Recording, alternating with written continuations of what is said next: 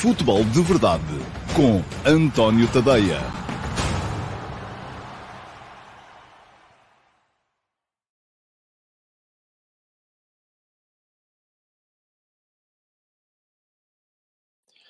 Então, olá a todos, muito bom dia, sejam muito bem-vindos à edição número 821 do Futebol de Verdade. Hoje é segunda-feira, dia 5 de junho de 2023, e deixem-me só ajeitar a câmera para não ficarem com o foco de luz em cima. Uh, esta é a penúltima edição desta temporada 2022-23 do Futebol de Verdade. Vai haver Futebol de Verdade hoje, para uh, olharmos um bocadinho para trás para aquilo que foi a final da Taça de Portugal de ontem entre o Futebol Clube Porto e o Sporting Clube Braga.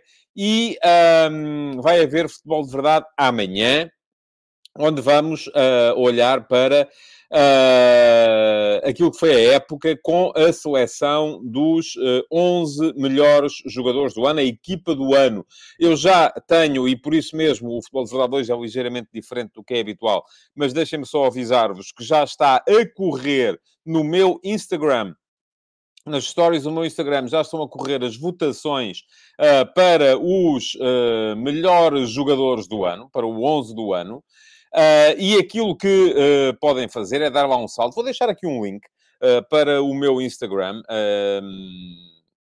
e quem lá for, nas stories tem a possibilidade de votar em sondagens, posição a posição, nos melhores 11 jogadores da temporada 2022-23. Ora, muito bem amanhã, aqui no Futebol de Verdade, vou dar nota da, uh, da vossa escolha. Uh, vou dizer quem foram, e com as devidas percentagens, quem foram os melhores em cada posição e qual é para vocês, uh, não só espectadores do, meu, do Futebol de Verdade, como também as pessoas que me seguem no Instagram, é fundamentalmente lá que vai ser feita a votação. para, eu vou dizer então quem foram, qual foi a vossa escolha para o 11 do ano. Direi também qual é a minha, que pode divergir ou não da vossa. Vamos a ver. Para já, para cada posição, Está lá feita uma pré-seleção de quatro jogadores e eu, tal como fiz na época passada, segui o esquema tático do campeão nacional. Na época passada segui o esquema tático do Futebol Clube Porto, esta época segui o esquema tático do Sport Lisboa e Benfica. Bom, uh, já lá está, portanto já sabem, podem votar o que é que isto, no que é que isto resultou. Passei amanhã a selecionar imagens, a fazer uh, o, o, o design gráfico das histórias, a colocá-las lá e, portanto, não tive tempo nem para selecionar nem para uh, preparar resposta a perguntas que vocês tenham deixado uh, na eh, edição de sexta-feira uh, do Futebol de Verdade. Portanto, hoje não vamos ter nem pergunta na MUS, nem pergunta no do Discord. Em compensação, a maneira que tenho de vos, enfim, uh, compensar, passa a repetição, é mesmo, decidi hoje e amanhã vou uh, ter interação com o chat. São os últimos dois dias do Futebol de Verdade 2022-23, portanto, uh, espero que a malta que está aí desse lado consiga estar à altura. Um já foi de vela, portanto, espero que o resto do pessoal consiga comportar-se decentemente porque, ah, de facto, ah, enfim, vou, vou, vou fazer a experiência. Últimos dois futebols de verdade deste ano, vamos fazer a experiência. O primeiro a aparecer até foi o Domingos e diz: Ora, mais um dia de labuta, vamos lá falar de bola. Uh, André Raposo, bom dia a todos. Uh, Joe Ben, bom dia até e restante fórum. Uh, João Morgado Ferreira, aqui com uma alfinetada, enfim, daquelas que são aceitáveis. Parabéns ao Flóculo Porto pela conquista do segundo título mais importante de Portugal. O João Morgado Ferreira está naturalmente muito, muito feliz pela conquista da Liga pelo Benfica. Pedro Barreira, uh, bom dia a todos. Agora o tema é se o Sérgio Conceição fica ou, ou sai. Bom dia também ao Pedro Santos, ao Viriato da Beira. Uh, diz o João Ben que o Porto mereceu ganhar ontem, o Braga caiu muito, o Porto fez o que lhe apeteceu do jogo. Uh, o Nuno Marques diz boa tarde, o Alcides Correia, bom dia, Paulo Sequeira a chamar a atenção para o atraso, é verdade. Isso hoje atrasou mais um bocadinho, peço-vos imensa desculpa, mas eu queria mesmo uh, conseguir uh, deixar as histórias todas prontas para o, o, o, para o para a votação que vai correr no Instagram. Veio aqui chamar-me a atenção o Josias Martin Cardoso que o Enzo e o Porro, não é Porto, é Porro, não estão na votação, não estão. Segui o mesmo critério que já tinha seguido na época passada com o Luís Dias, uh, jogador que não acaba a época, não está. É assim, foi essa a minha decisão, uh, portanto não dá para, uh, não dá para mudá-la de um ano para o outro. e, portanto, na época passada não estava à votação Luís Dias, que saiu no mercado de janeiro para o Liverpool. Esta época não estão no mercado, perdão, não estão no, na votação o Pedro Porro, nem o Enzo Fernandes, porque saíram ao meio da época, o primeiro para o Tottenham, o segundo para o Chelsea. Uh, diz o Gaming is Life, Porto ontem mostrou ser a melhor equipa da Europa, uh, Álvaro. Uh, a brincar, a brincar, não, não, vamos lá. e o Filipe Carvalhal, que o Braga este ano teve muita dificuldade nos jogos com os grandes. diz o Nuno Marques que já sabe, então se já sabe que eu vou analisar a final sem falar na arbitragem, pronto, vamos seguir em frente. Siga para bingo, é isso mesmo.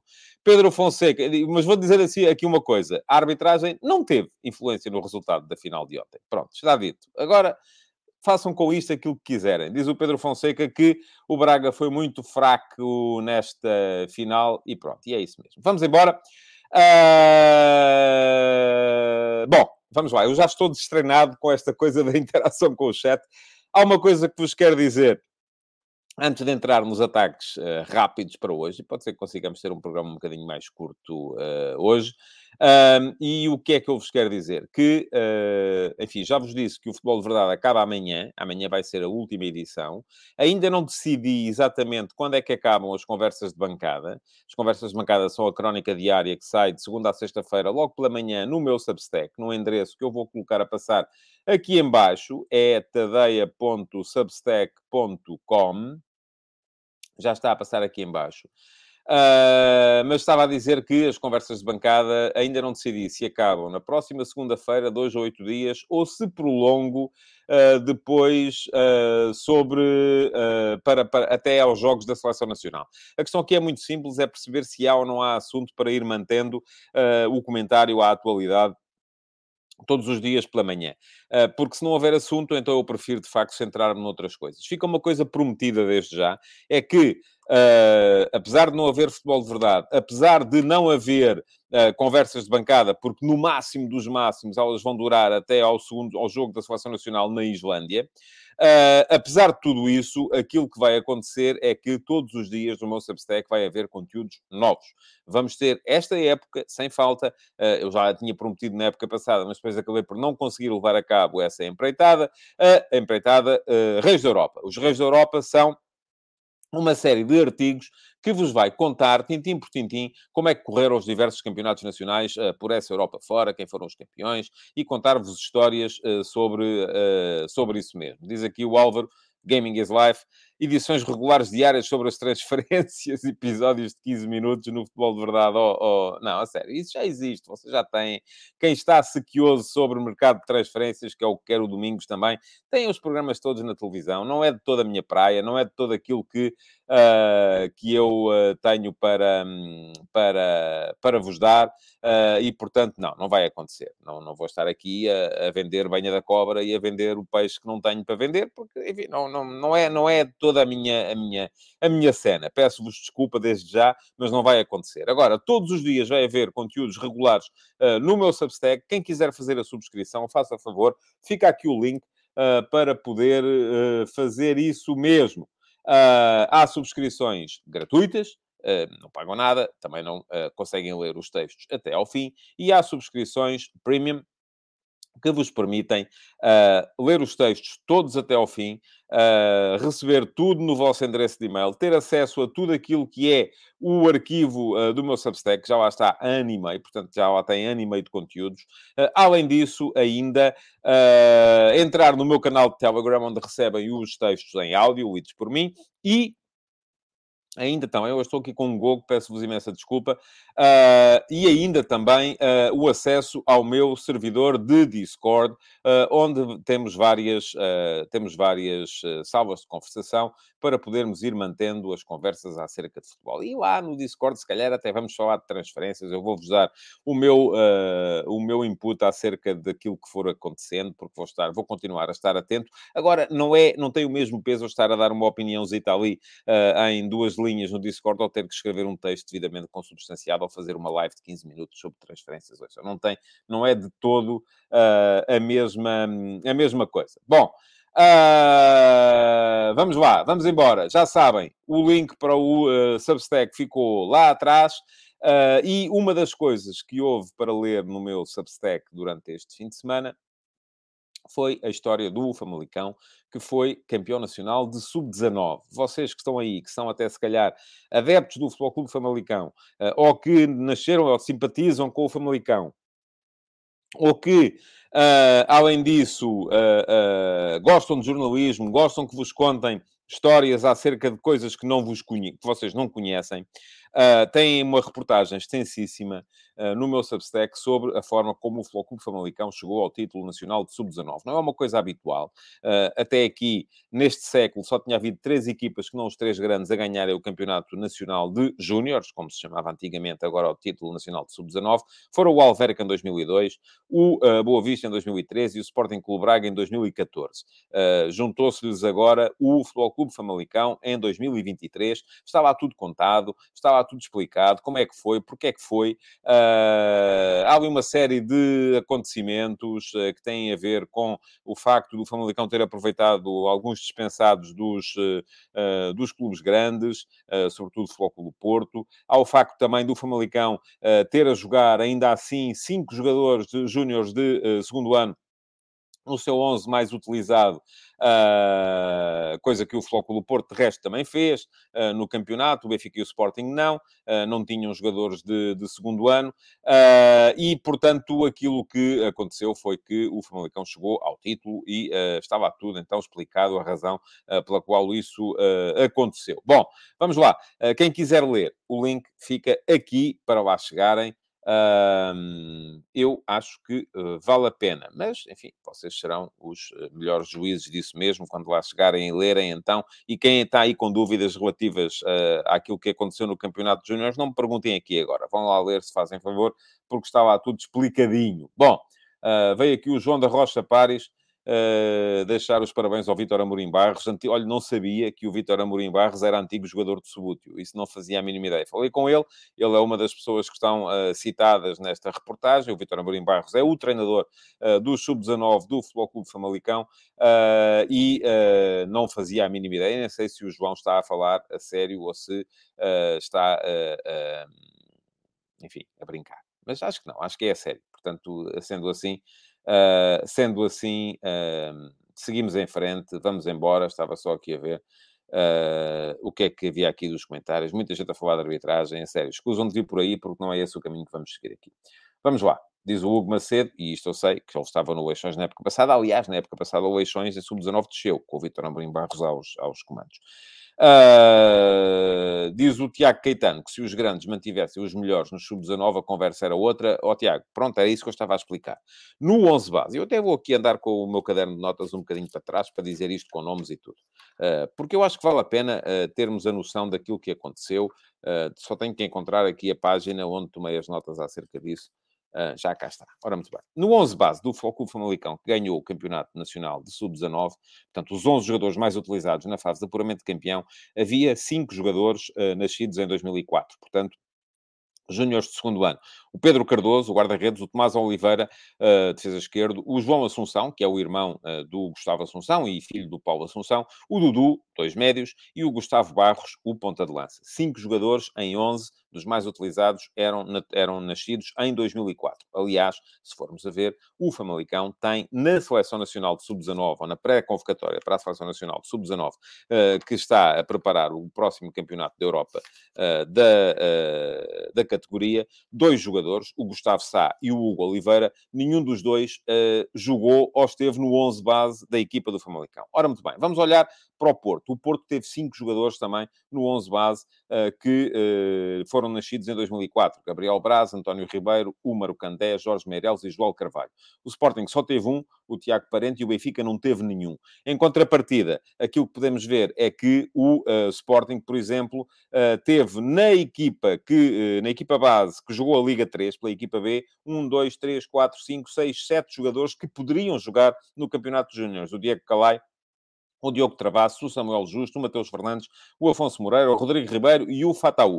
Uh, o Benfica uh, tem basicamente estes jogadores de 2004 e 2005 a jogar no Sub-23. Só teve um uh, nos, na equipa B que jogou a segunda Liga, no 11 base, que foi o Chernobyl. O Porto não teve nenhum. Portanto, a opção do Famalicão é muito semelhante à do Futebol do Porto. Acontece que chegámos ao fim e o Famalicão acabou por ser o mais forte, foi quem fez mais pontos e, portanto, como diz aqui o Rafael Mota, o Famalicão não tem culpa das opções dos outros clubes, tem todo o mérito na conquista, tem sim, senhores, uh, e, portanto, quem quiser saber mais, uh, conhecer a história dos outros campeões nacionais de sub-19, que não os grandes, eu, estas histórias a mim fascinam-me sempre, mas vocês já sabem, eu tenho um fascínio grande pelos, uh, pelo underdog, pelos underdogs, e, portanto, quando vejo uma equipa que não os grandes a ganhar, isso motiva logo em mim a vontade de perceber porquê Pronto, é, foi isso que eu fui tentar saber. Porque é que o Famalicão foi campeão nacional de sub-19 e está tudo explicado no link que eu já vos deixei lá atrás. Bom, vamos seguir em frente. Uh, vamos passar uh, rapidamente aqui para, o, uh, para os ataques rápidos, porque tenho que retirar aqui o comentário do Rafael Mota, que já não está aqui a fazer nada. vamos lá. vamos passar para os ataques rápidos. Antes de entrar nos ataques rápidos, desculpem lá, ainda quero, porque merece a pena, uh, ler aqui o comentário do Ricardo Pinto, que diz que o Famalicão uh, tem mérito, mas estes não são os melhores sub-19 do nosso país. É verdade. Se formos a ver uh, os melhores sub-19, ou pelo menos aqueles que foram convocados pelo Joaquim Milheiro, e neste momento há 24 pré-convocados para, para o Campeonato da Europa de sub-19 que vai decorrer em julho, e haveria mais quatro que o Sport, mais cinco, quatro que o Sporting não libertou, o uh, Uh, o. Agora deixa-me, ajuda-me aqui. Chermiti uh, também não foi libertado. O. Agora já nem sei, tenho aqui os nomes meio baralhados. Mas pronto, há quatro jogadores que o Sporting não libertou. E além desses quatro, ainda há uh, outro, ainda há o João Neves, uh, do, do Benfica, o Chermiti, o Dário Essugo, o Afonso Moreira uh, e o João Muniz. Portanto, estamos a falar de cinco jogadores que estarão nos melhores sub-19 e que não vão também à seleção, mas depois vamos ver os jogadores que estão na seleção de sub-19, quase todos eles tiveram como habitat principal os sub-23 ou as equipas B. Mas seja no Famalicão, seja no Sporting, seja no Benfica, seja no Futebol Clube Porto, em todo o lado, nos que estão, nos 24 convocados para a Seleção Nacional de Sub-19, uh, só fizeram, sobretudo, campeonato de Sub-19, o Gabriel Braz, do Futebol Clube Porto, o António Ribeiro, do Futebol Clube Porto, uh, o Luís Gomes, do Futebol Clube Porto e o Jorge Meireles, do Futebol Clube Porto. Os outros, não. Bom, vamos lá. Ataques rápidos, agora sim. Uh vamos embora, só ver se há aqui mais alguma coisa que mereça a pena. Uh, diz o Joe Ben, analisando as seleções sub-17 e sub-19, existe alguma falta de qualidade. Acho que vamos ter dois ou três anos de gerações mais fracas, pois não lhe sei dizer. O Tiago Rocha diz ainda que podem não ser os melhores, mas juntos, se calhar, fizeram a melhor equipa. Uh, e pergunta aqui o Facebook se é permitido não libertar jogadores para a seleção. Bom, boa pergunta.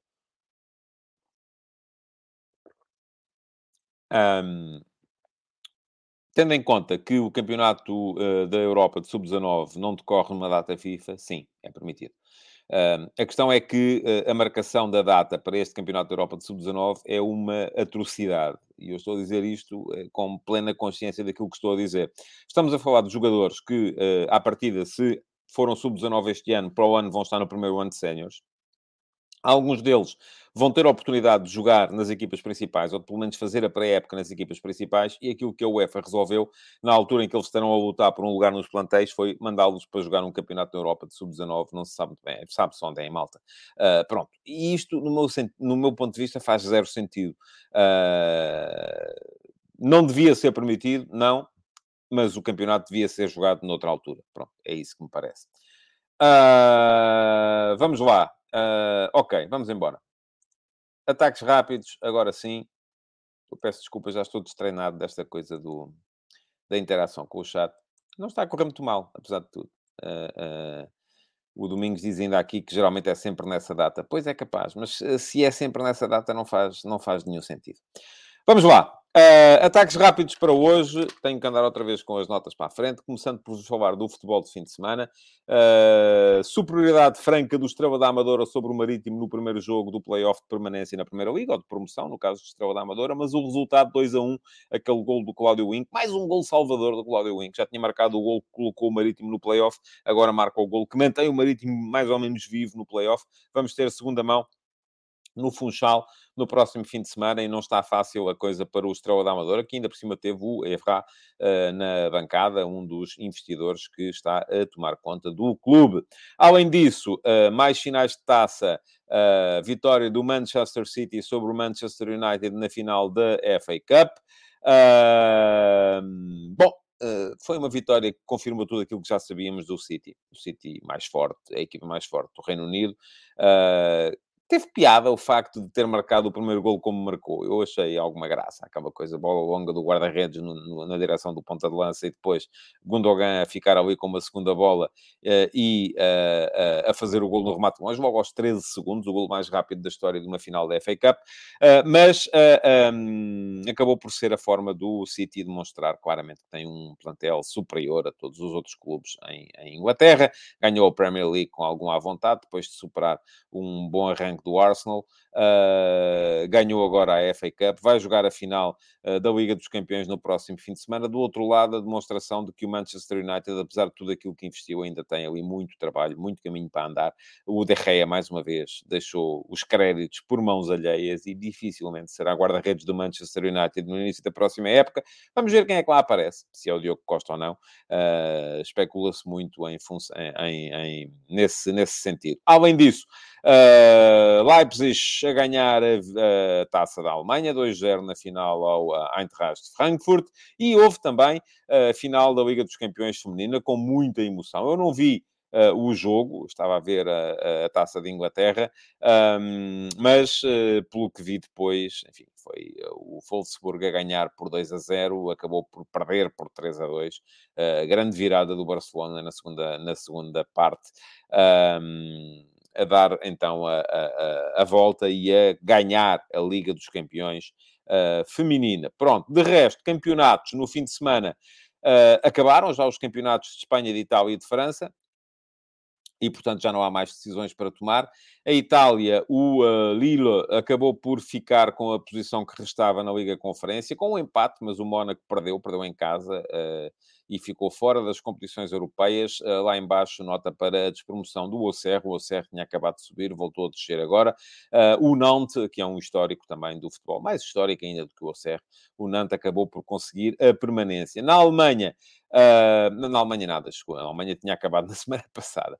A Itália, a notícia do fim de semana, além do aquilo que diz aqui o uh, João Morgado Ferreira, um grande golo do Rafael Leão, que eu não vi o vá ver. Ele fintou a equipa toda quase do adversário antes de, antes de marcar, uh, mas o Milan já não estava a lutar por, por grande coisa. Uh, em Itália, a grande novidade então foi a qualificação da Roma do José Mourinho para a Liga Europa. Conseguiu com um penalti de Dybala já uh, perto do momento do, do, do da compensação, porque quem estava lá era a Juventus, a Roma teria que ir outra vez para a, a, a Liga Conferência, acabou por não acontecer, graças a esse penalti do Dybala. Roma na Liga Europa e Juventus na próxima época, na Liga Conferência, se não for castigada pela UEFA. Vamos a ver ainda o que é que vai acontecer, mas à partida é isso que está, uh, que está uh, previsto. Por fim, em Espanha, Uh, dramático o final de campeonato. Uh, conseguiu o Celta do Carlos Carvalhal salvar-se, acaba por descer o Valladolid, uh, que ontem não foi além do empate a zero e, portanto, foi quem ficou por baixo no meio desta luta em que ainda estavam envolvidas cinco ou seis equipas. Estavam Valência, estava o Retafa, estava o Celta, estava o Almeria, estava o Valladolid, todos para fugir a uma posição que era a única que, uh, que, uh, que daria ainda uh, despromoção, acabou por não ter sorte nesse aspecto. O uh, Valladolid, que vai outra vez para a segunda divisão. Por fim, ainda para vos falar dos campeonatos lá fora, o campeonato do Brasil, com o Botafogo do Luís Castro perdeu, perdeu com o Atlético Paranaense por 1 a 0, continua na frente, dois pontos de avanço sobre o Palmeiras, que ganhou por 3 a 1 ao Coritiba, o Palmeiras do Abel Ferreira, é o segundo classificado, e um, depois disso, temos ainda aqui o golaço, também vale a pena ver, o golaço do Hulk uh, no Derby de Minas, no Derby de Belo Horizonte, o clássico de Belo Horizonte, o Atlético Mineiro ganhou por 1 a 0 ao Cruzeiro do Pepa e o Atlético é, neste momento, terceiro com 17 pontos. O golaço do Hulk é porque eu até li que foi o livre uh, mais distante da baliza uh, desde um outro que o próprio Hulk tinha marcado aqui há uns, aqui há uns tempos. Uh, bom, está aqui muita gente a falar-me. Eu ontem, confesso, estive muito mais centrado na, uh, na final da Taça de Portugal, mas está muita gente a falar aqui. Começou aqui o César Gonçalves a dizer que final dramático foi no campeonato belga.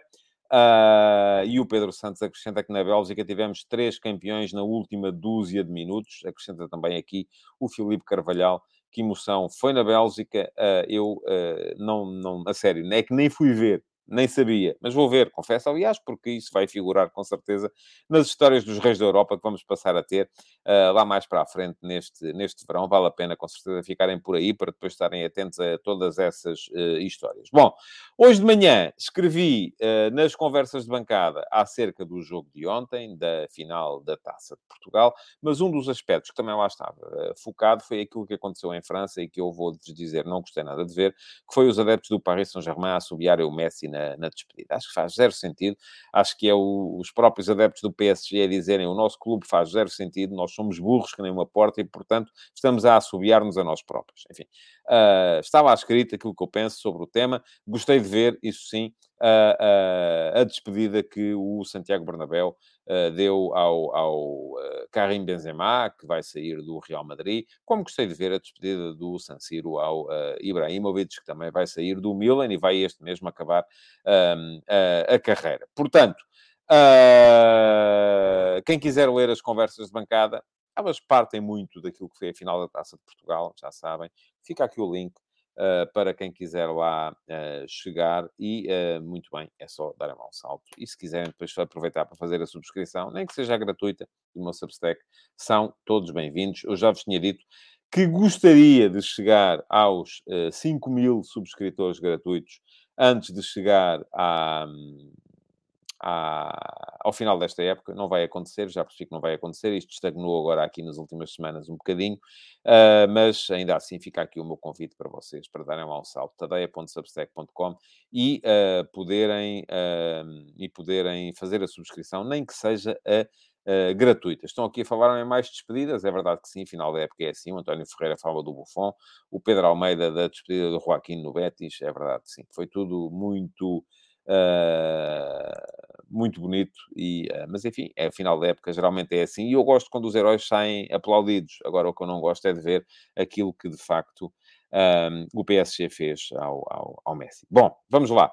Ataque organizado, então, para vos falar uh, da final da Taça de Portugal de ontem e da vitória justíssima do Flóculo Porto sobre o Sporting Clube Braga. Uh, esta acaba por ser uma época, enfim, que não pode ser vista no Porto uh, necessariamente como bem-sucedida. Não me parece que uh, possa dizer-se isso. Pergunta aqui o João Costa para onde é que vai o Messi. Vamos a ver, tudo indica que é Barcelona, uh, agora depende, não é? O Barça não pode contratá-lo já, uh, e ele quer definir uh, já, e o Barça, antes de o contratar, tem que conseguir vender, e portanto, vamos ver se o Messi consegue esperar ou não consegue esperar, e se está disponível para esperar ou não. Acho que tem tudo a ver com isso. Isto tem tudo a ver com as regras de inscrição e com as questões do fair play financeiro por parte do Barcelona. O Barcelona continua a ter uma uma folha salarial muito elevada uh, para as receitas que tem uh, e, portanto, aquilo que pode fazer uh, para contratar o Messi provavelmente vai ter que despachar o Ansu Fati, é possível que tenha que despachar o Rafinha, se calhar até tem que despachar o Dembélé, vamos a ver.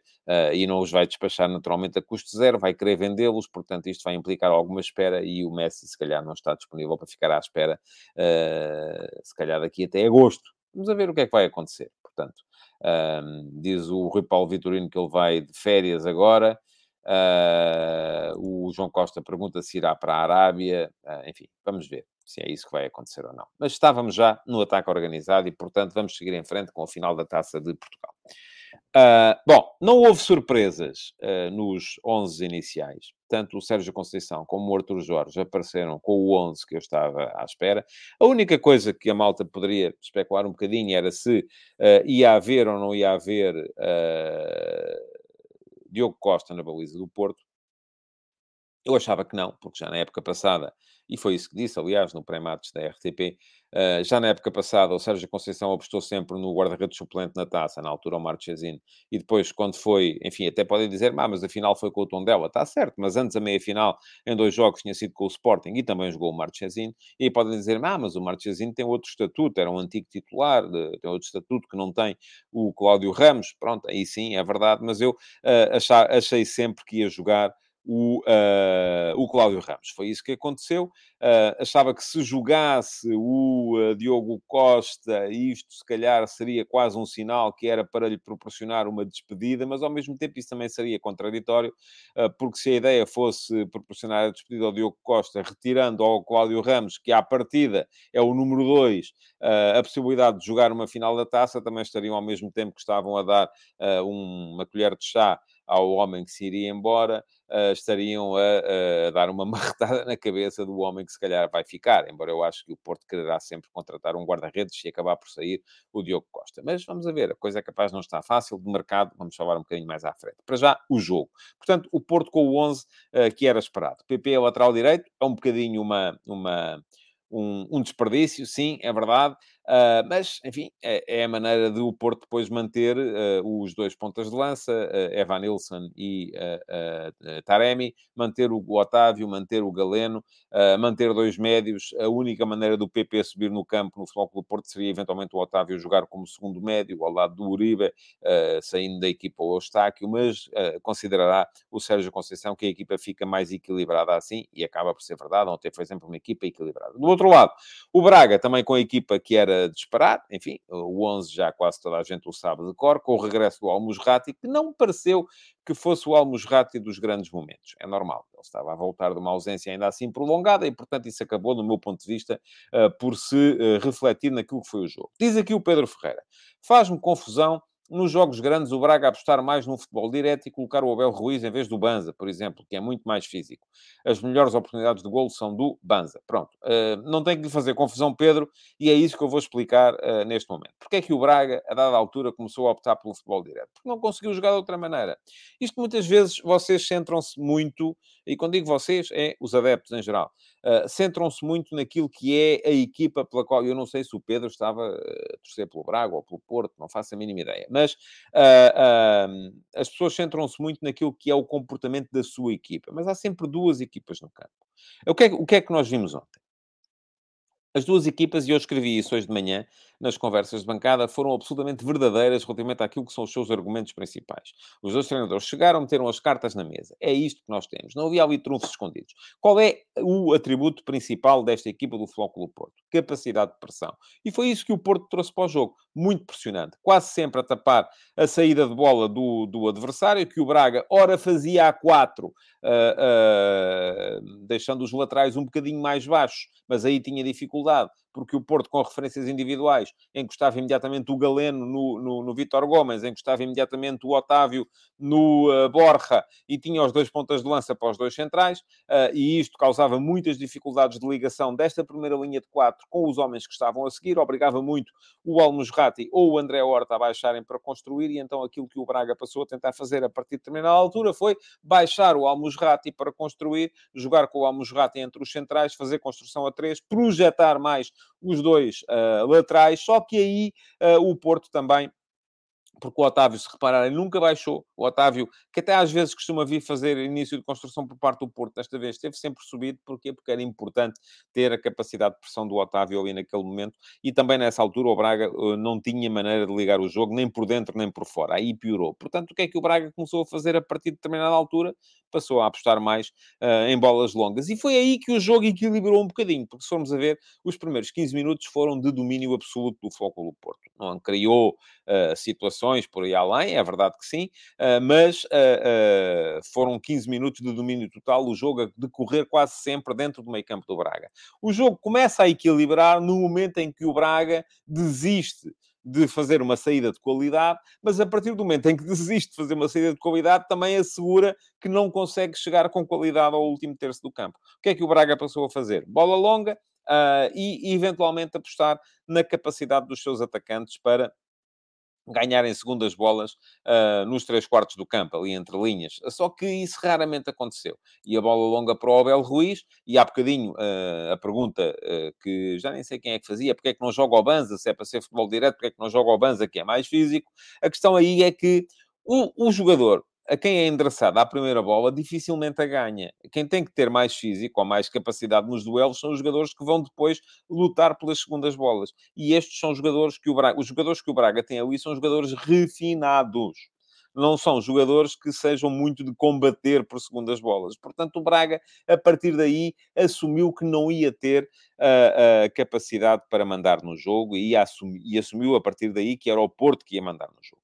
E se o Porto, durante a primeira parte, ainda foi aceitando este equilíbrio, estava-se mesmo a ver que assim que houvesse uma oportunidade, porque o Porto chegava com mais qualidade ao último terço do campo, o Porto tinha melhores executantes no último terço do campo e ia acabar por desequilibrar, e isso aconteceu logo aos uh, 8 minutos, creio eu, da segunda parte, no lance em que o Otávio ganha uma dividida ao Almusrati, fica com bola descoberta, e estão a ver o que é o Otávio de frente para o jogo, nos três quartos do campo, com o campo aberto à sua frente. Enfim, é mesmo convidar a que seja criado o desequilíbrio. Foi isso que aconteceu. Muito boa a movimentação do Galeno nesse lance. Otávio a colocar a bola, a solicitar ao mesmo tempo a largura, porque o Galeno estava aberto na esquerda, e a profundidade, porque ele foi ganhar as costas da última linha defensiva do Sporting Clube Braga, e com o Galeno atrás, obviamente, aquilo que se passa depois é vermos é a linha defensiva do Braga a recuar, mas a recuar em desespero, quando é feito o cruzamento antes que a bola chegue, uh, creio que ao Tony Martínez, que era quem lá estava, para poder finalizar o André Horta numa tentativa de cortar, porque o Niakate não chegou lá para cortar, o André Horta uh, acabou por fazer autogol. Bom, Porto na frente. E agora? O que é que vai acontecer? E aí começam a entrar as substituições. Uh, aquilo que me pareceu, e, a pergunta da bocadinho era porque é que o Braga nos jogos com os grandes faz isto? Bom, o Braga nos jogos com os grandes faz isto porque são os grandes que vão mais pressionar o Braga e têm mais capacidade uh, para o uh, fazer.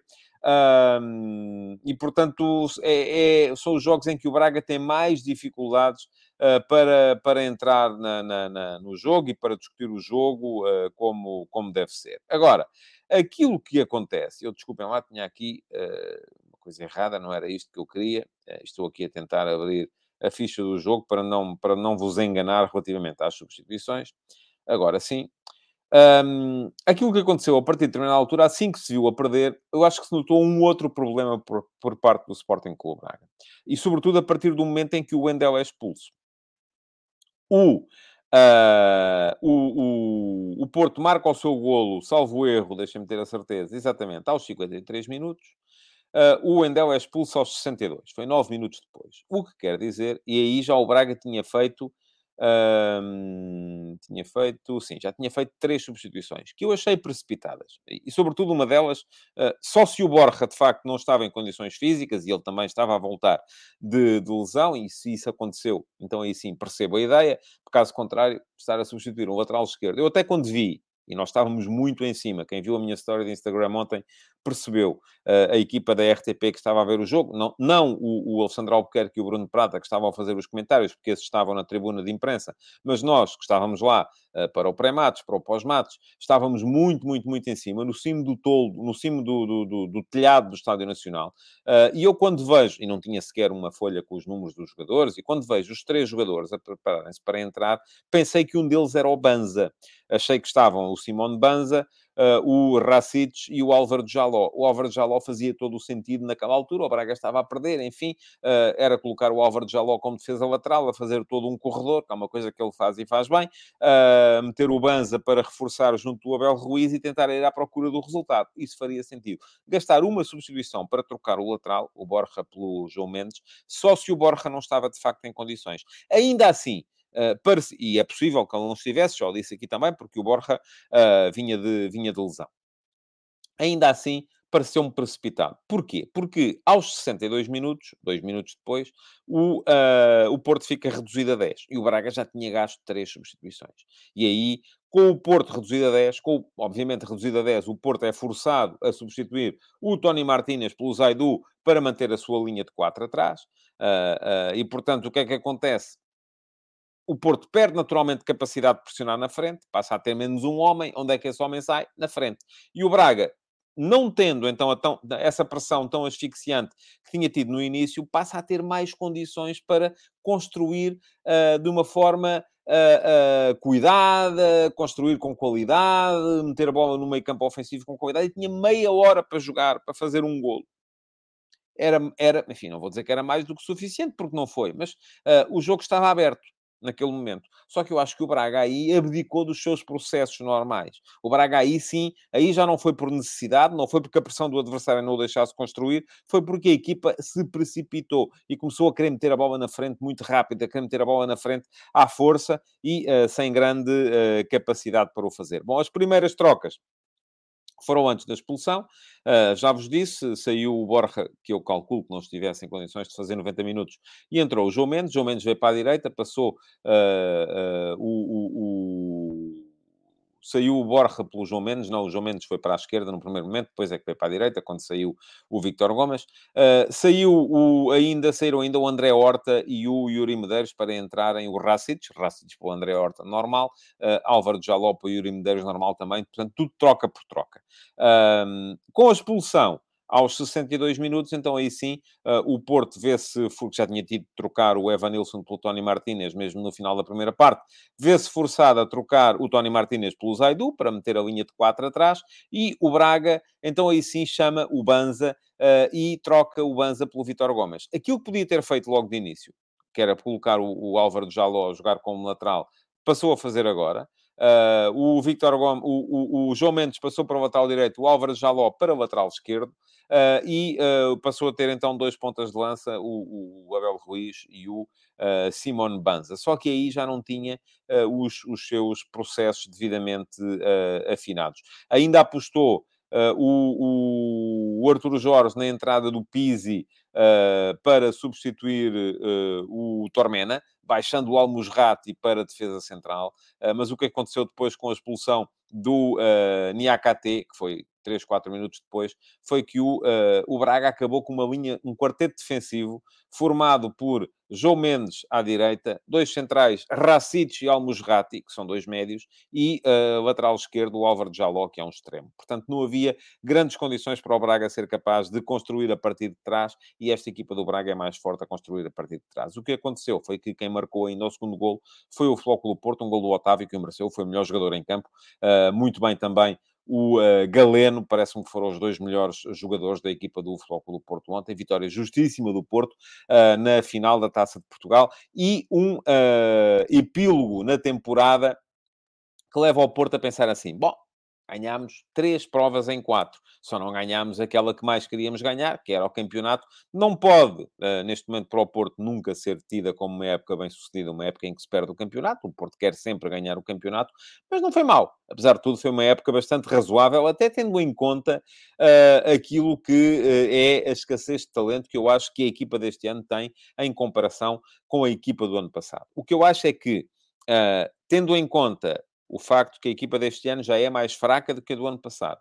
Que o Porto não terá assim tantos jogadores em condições de poder vender, uh, enfim, vocês dizem-me assim, então o Taremi, então o Otávio. E eu digo-vos, o Taremi e o Otávio nunca darão uma transferência de 50 ou 60 milhões, porque já não têm idade para isso, e portanto aquilo que a equipa perde uh, vendendo-os por 20 milhões, uh, uh, 10 milhões no caso do Taremi, duvido que conseguisse vender por mais, uh, é sempre mais do que aquilo que a equipa ganharia mantendo esses jogadores. Portanto, os jogadores que eventualmente, por serem mais jovens, são ainda transacionáveis acima de um determinado valor, são o Diogo Costa e o PP. Não vejo outras possibilidades e não vejo, uh, e acho que o Porto precisa de vender, precisa de equilibrar contas, continua a ter problemas com o fair play financeiro, continua a ter problemas com a gestão corrente e, portanto, uh, vamos ter, se calhar, um Porto ainda um, bocadinho com menos talento, porque não se vêem, lá está, não se vêem muitos miúdos a subir, e daí a importância do tal texto que publiquei uh, relativamente à, à, às equipas B e aos sub-19, não se vêem muitos miúdos a assegurar o futuro. Porque tem alguns jogadores que já estão na equipa B, já não estão no sub-19, o Bernardo Folha, o, o, o Namazo, uh, o Gonçalo Borges, uh, são jogadores que podem perfeitamente vir a entrar no plantel principal, não são jogadores que possam fazer a diferença por aí além. É, é, esperado muito do Verón também, se não for para o ano, então, enfim, o David Carmo vai ter que se impor também para o ano, mas uh, o facto de não haver assim tanto talento uh, a desabrochar acaba por fazer com que seja mais importante ainda a permanência do Sérgio Conceição. Porquê? Porque o Sérgio Conceição já provou noutras situações que é capaz de uh, tirar água das pedras. Uh, e isso acaba por ser... Água das pedras não tem nada a ver com a marca. É mesmo uh, no deserto das pedras tirar água quando, quando é preciso. Bom, comentários vossos. Diz o Domingos que o Porto esmagou o Braga. Foi muito mais forte. Isso é... Uh, isso é uh, verdade. O Diogo Garcia acrescenta que a pressão alta do Fogo do Porto funcionou bem. O Nuno Teixeira diz também o Porto abafou o Braga. Uh, e o Rui Paulo Vitorino que o Porto foi muito agressivo e não deixou jogar o Braga. Diz o Pedro Ferreira, relativamente há bocado, que é portista, mas acho que o Braga cometeu o mesmo erro no jogo contra o Benfica e nesse tipo de jogo o Abel Ruiz é menos um em campo. É verdade, ontem não esteve, de facto. Uh, diz o João Ben uh, que o Braga não esteve mentalmente nem fisicamente armas para assustar o do Porto. Uh, e o João Costa diz que dos, das últimas finais que viu do Braga, esta foi de longe a pior exibição. Uh, e o Tiago Caetano, que as oportunidades de gol do Braga foram. Ah, sim, há, a dizer isto ainda também. No, na ponta final do jogo, chuveirinho para a área, Porto a aguentar. O Braga ainda teve ali uma ou duas situações de remate uh, e aí ainda criou algumas sensações de, de, de, perigo que poderiam eventualmente reabrir o jogo se o Braga faz um gol, mas acabou por não, uh, por não acontecer. Bom, vamos lá ver. Uh, o, diz o Diogo Garcia que o Bruma quase nem apareceu. O Braga ganharia muito em tentar mantê-lo na próxima época, também acho que sim. Uh, o Rafael Mota diz que nem a bola longa chegava bem, mas, ó, oh, oh, Rafael, isso é por inerência da, da, da, coisa, não é? A bola longa, à partida não chega bem. À partida tem que ser discutida e é sempre discutida por dois jogadores. Depois é, é ver quem ganha a segunda bola. Uh, Pá, pá, pá, mais coisas. Uh, diz o Nuno Teixeira que o Braga só respirou quando se apanhou em superioridade numérica. Uh, o Pedro Ferreira diz que ficou surpreendido com aquele Mendes que entrou no Braga. Tem debilidades defensivas, mas tem uma capacidade técnica acima da média. É sueco, apesar de se chamar Mendes. Uh, é um jogador sueco que o Braga contratou no início desta, desta temporada. Uh, mais coisas. Uh, o que é que há aqui? Mais comentários interessantes para ler. Há muito comentário vosso, sem dúvida. Uh, o João Costa diz ainda que o Borja é muito curto em comparação com Sequeira. Um, e diz o Rui Paulo Vitorino que acha que o Braga tirou os laterais por terem amarelo. Também é possível que sim, porque havia essa questão. O Porto já estava com 10 e, portanto, era importante manter os 11 jogadores em campo Uh, creio que sim, que também era uma, uma possibilidade. Uh, ora bem, o Pedro Ferreira também vem dizer a mesma coisa, que o Borja tinha amarelo, depois um jogador do Porto ser expulso, ao mínimo toque e acabar por haver pressão e ser expulso, experiência do Arthur Jorge. Escapou-me essa questão. Sim, é possível que tenha sido por aí também. Mas eu, atenção, eu não estava a questionar a saída do Borja. Aquilo que eu questionei foi a entrada do João Mendes, porque acho que fazia muito mais sentido não ter gasto essa substituição ou tê-la gasto fazendo entrar o Banza e passar logo o Álvaro de Jaló uh, para o lateral. Bom, há muitos comentários. Uh, vistas bem as coisas, nem correu muito mal uh, a abertura ao chat hoje. Amanhã vamos voltar a ter chat, interação com o chat. Para já, Uh, aquilo que vos peço é que deixem like na emissão de hoje. Faz, dá um certo jeito ao, ao, algoritmo que se isso acontecer. podem, deixar, podem deixar perguntas na emissão gravada porque se o fizerem amanhã, volta a haver pergunta na MUS e pergunta no Discord. Amanhã já não tenho a manhã cheia com os tais designs gráficos para lançar uh, votações no Instagram. Deem um salto ao meu Instagram para votarem nos melhores jogadores do ano. Amanhã vamos apresentar aqui no último Futebol de Verdade 2022-23 o 11 do ano do Futebol de Verdade. Portanto, vão lá, é no meu Instagram, é só seguirem. Uh, o link já ficou lá atrás. Se não quiserem ir buscar o link, é só pesquisarem António Tadeia, aparece lá com certeza ao meu Instagram. Façam, sigam-me a minha conta de Instagram, vão às stories, votem nos 11 melhores do, do campeonato. E além disso, uh, se não se importarem, deixem o vosso like. Uh, na emissão de hoje e aproveitem para me seguir também aqui no YouTube. Lá está, o link fica aqui uh, para quem quiser uh, seguir-me no YouTube. Uh, Deixa-me só tomar nota do timecode, a caneta estava a falhar. Uh, e se lá forem, se me seguirem no YouTube, aproveitem para clicar em cima do sino para ativarem as notificações. Quero agradecer-vos por terem estado aí. Uh, amanhã, já sabem, há mais uma edição do Futebol de Verdade, meio-dia e meia, aqui no meu canal de YouTube. Muito obrigado, até amanhã. Futebol de Verdade em direto de segunda a sexta-feira, às 12h30